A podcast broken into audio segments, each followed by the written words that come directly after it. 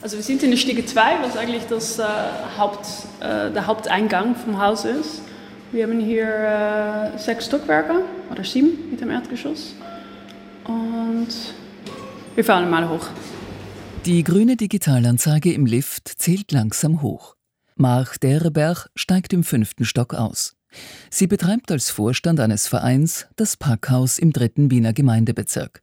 Hier in einem ehemaligen Bürogebäude des Bundesrechenzentrums kann man sich relativ günstig einmieten. An einem Freitagvormittag im heißesten Hochsommer haben sich viele Hitze freigenommen.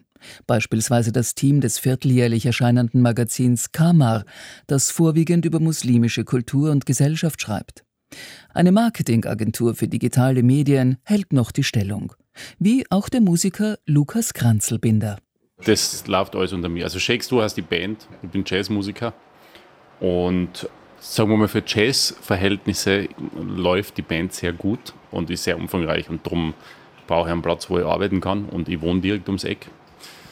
Und äh, die Stimmung und die Voraussetzungen da herin sind einfach extrem super zum Arbeiten. Es ist eine wahnsinnig super Mischung zwischen sehr entspannt und trotzdem sehr professionelles Umfeld.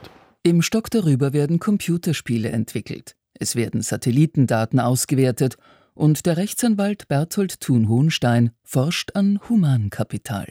Das Packhaus, in dem auf über 4000 Quadratmetern rund 90 Unternehmen eingemietet und untereingemietet sind, war als Zwischennutzung gedacht. Heuer feiert man das zehnjährige Jubiläum. Ich glaube, Zwischennutzung, davon kann man nicht mehr wirklich sprechen. Ich glaube, wenn man von Leerstandnutzung redet, schon.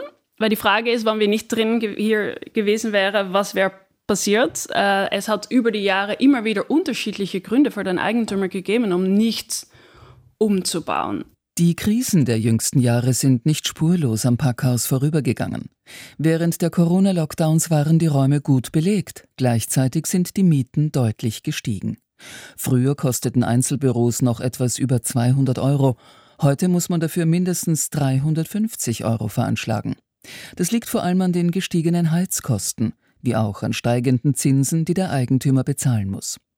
Dort, wo früher Kunstschaffende und Kreative gearbeitet haben, sind heute deshalb viel mehr Start-ups und mittelständische Unternehmen zu Hause. Sie kommen großteils aus dem Grätzl, erzählt Mach Derberg stolz. Über 50 Prozent äh, von unseren Members kommen aus dem direkt im Weißgeberviertel äh, aus, aus Bezirk Landstraße, aus dem dritten Bezirk, was natürlich für die, für die Kutze Wegen ein, ein sehr spannendes Konzept ist, dass wir irgendwie ein Kretzel-Hub geworden sind. Im Vergleich mit vielen großen Coworking Spaces ist das, glaube ich, schon etwas, was uns dann einzigartig macht. Klassische Büromieten sind nach wie vor konstant hoch. Teils nehmen sich Firmen größere Flächen, um Reserven zu haben, sollten sie wachsen. Teils wechseln jene, denen es in zwei Jahren Homeoffice daheim zu turbulent wurde, wieder gern ins echte Office. Ein Immobilienkonzern schrieb deshalb in einem Bericht noch vor wenigen Wochen, ein Abgesang auf Büroimmobilien, der im Zuge der Pandemie möglicherweise voreilig angestimmt worden ist, ist daher nicht erkennbar.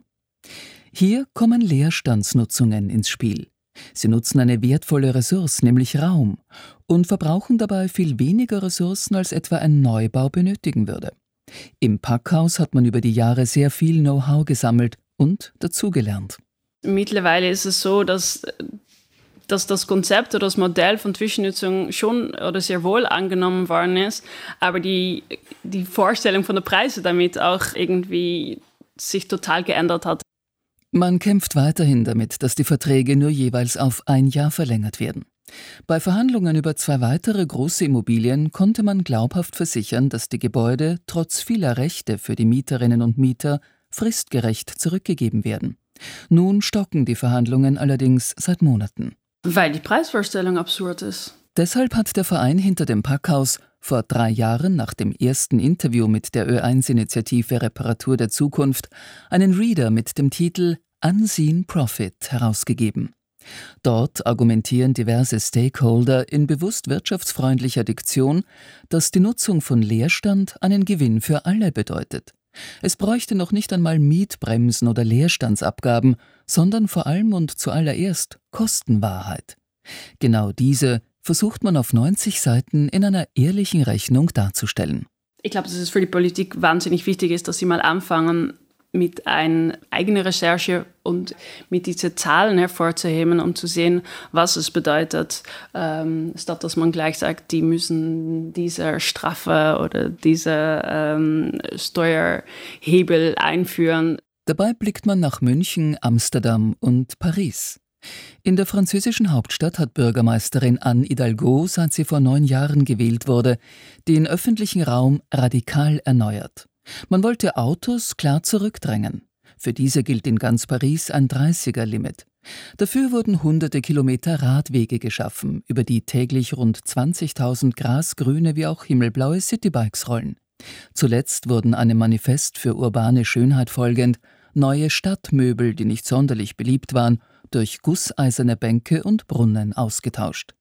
Die Zahl der Terrassen und Schanigärten hat sich verdoppelt.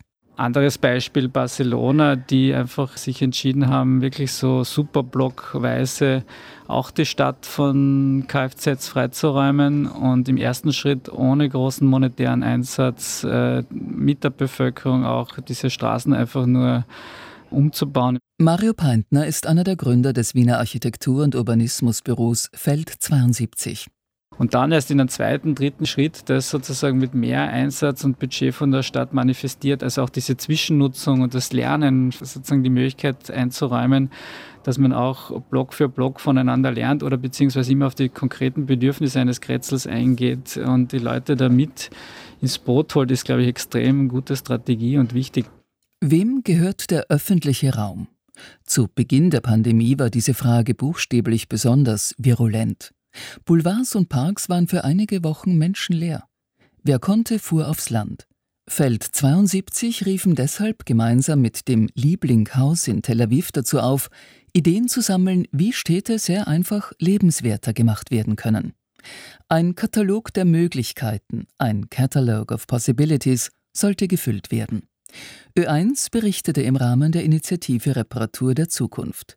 Im Juni 2021 wurden mehrere Siegerprojekte von einer zehnköpfigen internationalen Jury ausgezeichnet. Darunter ein liegendes Periskop eines kleinen slowakischen Architekturbüros, das Eva Sperker gegründet hat. The Periscope was a reaction to the times of reduced das Persiscope war eine Reaktion auf die Zeiten eingeschränkten physischen Kontakts. Es stellte die Wahrnehmung von Distanz in Frage. Es sollte Verwandte, Freunde, aber auch Fremde zusammenbringen. Und in der Zeit nach der Pandemie wird es zu einem Denkmal und kann ein Auslöser sein, unseren Alltag neu zu denken. Auf einer Skizze sieht man eine zwei Meter hohe Skulptur, mitten auf einer weiten Wiese im Wiener Karl-Marx-Hof liegen. Grüß euch Kinder, Jesus ist jetzt groß geworden, ruft eine ältere Frau mit Gehstock über eine Spiegelung ihren Enkeln zu. Die Umsetzung scheiterte bislang an den Genehmigungen, aber auch Wiener Bezirke und die städtische Agentur für Kunst im öffentlichen Raum hatten überschaubares Interesse. Als Ausländer fanden wir es recht schwer, Genehmigungen zu bekommen. Und wir hätten durch steigende Materialkosten und Inflation mehr Mittel benötigt. Wir haben uns im privaten Sektor umgesehen. Als dann die Ukraine überfallen wurde, waren wir schockiert und entmutigt dass Menschen in einem Nachbarland sterben. Der Krieg ist immer noch präsent. Gleichzeitig haben wir realisiert, dass Kunst in einer Krise immer noch als Akt der Hoffnung notwendig ist. Unsere Idee war es, Menschen zusammenzubringen. Es braucht Empathie und wir müssen einander helfen. Eva Sperker hat beobachtet, wie wichtig öffentlicher Raum über Nacht wurde. In Bratislava durften die Menschen für kurze Zeit ihre Wohnungen nicht verlassen. Deshalb hat man sich mitunter gegenseitig Hunde geliehen, um problemlos spazieren gehen zu können.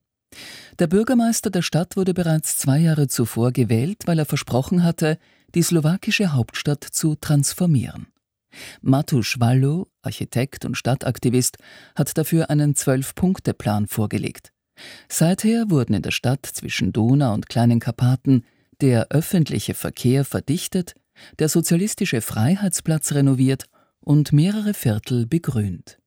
Im Städte-Ranking des britischen Economist hat man besonders deutlich aufgeholt.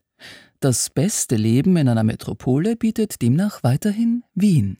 Mario Peintner von Feld 72. Also ein Baum leistet eigentlich wahnsinnig viel, wie wir alle wissen. Und ist im Grunde ja auch keine Rocket Science, die man dazu braucht, äh, Bäume in der Stadt ähm, sozusagen ihnen den Lebensraum zu geben. Und ich glaube, wir kriegen da sehr, sehr viel zurück. Ich glaube, das ist natürlich einerseits ein Trend, aber ein richtiger Trend, unsere Städte wieder zu durchgrünen, ja, ähm, zu reparieren im Sinne dessen, dass man einfach diesen Fokus auf die ähm, Automobilität zurückdrängt und äh, diesen Lebensraum wieder wirklich als Lebensraum attraktiv macht. Ja. Ein anderes ausgezeichnetes Projekt aus dem Catalogue of Possibilities, also dem Katalog der Möglichkeiten, wollte die Stadt Tel Aviv entsiegeln und begrünen. Nicht nur einzelne Parkplätze, sondern ganze Straßen sollten aufgebrochen und mit einheimischen Sträuchern und Bäumen bepflanzt werden. Mit neuen Verkehrskonzepten, die sicherstellen, dass etwa Blaulichtorganisationen weiterhin zufahren können, wäre damit selbst im Bestand viel zu erreichen. Auch Mario Peintner spricht von Kostenwahrheit. Asphalt ist billig, wenn man kurzfristig denkt. Statt an mehr Grau forscht beispielsweise das Deutsche Fraunhofer Institut an grüner und blauer Infrastruktur für die Städte. Also an allem, was grün ist und lebt, aber auch an Teichen, Seen, Zisternen und Rinnen, die Regenwasser speichern können und dabei extremes Wetter abmildern. Das Siegerprojekt aus Tel Aviv konnte, wie auch das liegende Periskop, vorerst nicht umgesetzt werden. Vorerst. Denn mittlerweile ist es Teil einer größeren städtischen Strategie, ja, nennt sich 100 Points äh, of Public Space, wo sie in der ganzen Stadt äh, öffentliche Räume bearbeiten, attraktivieren, umbauen. Und es soll jedenfalls kommen. Ja ist in Bearbeitung. Man hat es eigentlich größer gemacht, deswegen dauert es vielleicht ein bisschen länger, aber ich finde, das ist ein Riesenerfolg, wenn das Projekt auch sozusagen dann noch äh, skaliert wird und größer ausgerollt wird. Da ist die Stadt auch weiterhin stark dahinter. Also da bin ich sehr, sehr zuversichtlich und freue mich schon dann auf die Umsetzung. Ja. So gesehen, glaube ich, insgesamt kann man da schon zufrieden sein, weil die Initiative hat einiges angeregt und ja, manchmal brauchen die Dinge halt etwas mehr Zeit, aber dafür werden sie vielleicht auch umso nachhaltiger dann, ja, umgesetzt.